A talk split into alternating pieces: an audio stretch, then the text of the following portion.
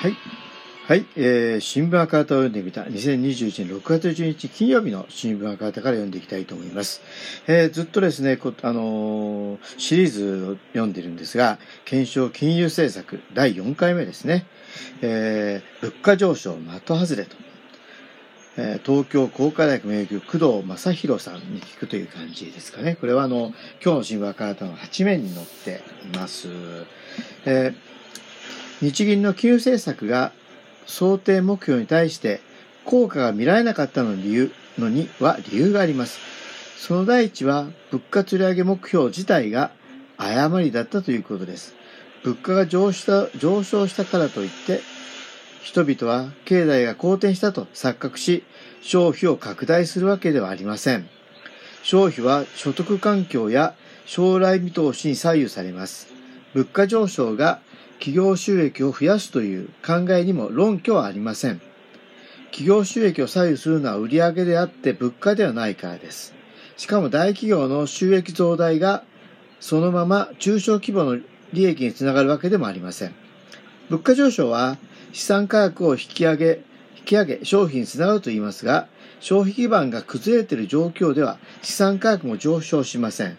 物価上昇は実質金利を引き下げ、投資を拡大させると言いますが、投資を大きく左右するのは売上や将来見通しです。つまり、物価釣り上げ先は初めから的外れだったのです。その物価、そもそも物価上昇は経済拡大を意味しません。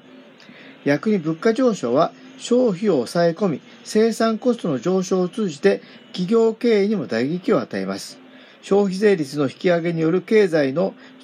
沈み込みがそれを示しています。お金を流しても。第2に物価釣り上げの道筋にも誤りがあります。日銀から金融機関にいくらお金を流しても、個人や企業の資金需要が弱い日本では、目詰まりを起こすだけです。そもそも金融を緩和したからといって、世の中にお金が流れるわけではありません。日銀がお金を供給しても、それが金融機関の日銀当座預金や個人の預貯金や企業の内部留保として溜め込まれれば意味はありません。2015年3月末、日銀当座預金残高が初めて200兆円台、銀行預金も600兆円台に達しました。問題はなぜ世の中にお金が流れないのかということです。これについて日銀は一切言及していません。お金の流れは、えー、需要動向に大きく左右され、需要が停滞している中でお金も流れにくくなります。さらに以上のような誤った目標や道筋を設定した背景には、金融政策の効果に対する信奉があります。中央銀行がお金を供給すれば、世の中のお金の流れを調整できるといった考えです。この単純な理屈は、経済が停滞し、需要が減少しているもとでは通用しません。金融政策は何らかの効果を発揮してもわずかな期間だけです。緩和が状態になると市場は反応しなくなります。しかも、えー、緩和を止めようとすると混乱を引き起こします。そのため効果が期待できない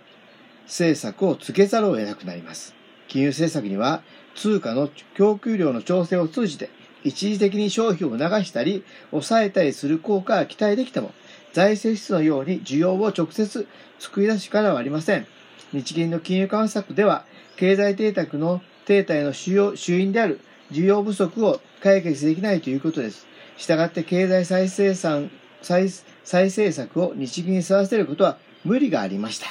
日銀の過剰な期待はやがて市場の失望と混乱をもたらすことになります。国民軽視の姿勢。第3に以上の誤りの背景には経済実態に対する誤った認識があります。経済停滞の原因は企業収益が上がらないためであり、それは物価が停滞しているためであるという認識です。実際には企業収益は増加し続けています。ここで抜け落ちているのは、経済停滞の起点が所得環境の悪化や国民負担の増大、将来不安の高まりによる消費需要の停滞など、国民生活の劣化になるという視点です。その根底には国民軽視の姿勢があります。このような誤った認識が誤った再生シナリオ、誤った金融政策を引き出したのです。結局政府日銀は一体となって金融政策で経済が活性化するような幻想を振りまいてきたことになります。ということですね。まあ、結局あの、ね、日銀の経済政策だけで景気が良くなったり、経済が、えー、良くなるということはないよということだと思うんですよね。これはあの、赤瀬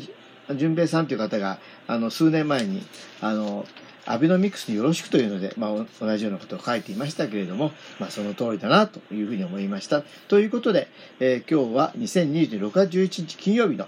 えー、8面ですね、えー、特集というか、検証金融政策第4回目、え、物価上昇的外れという記事を読んでいました。ここまでお聞きいただき、ありがとうございます。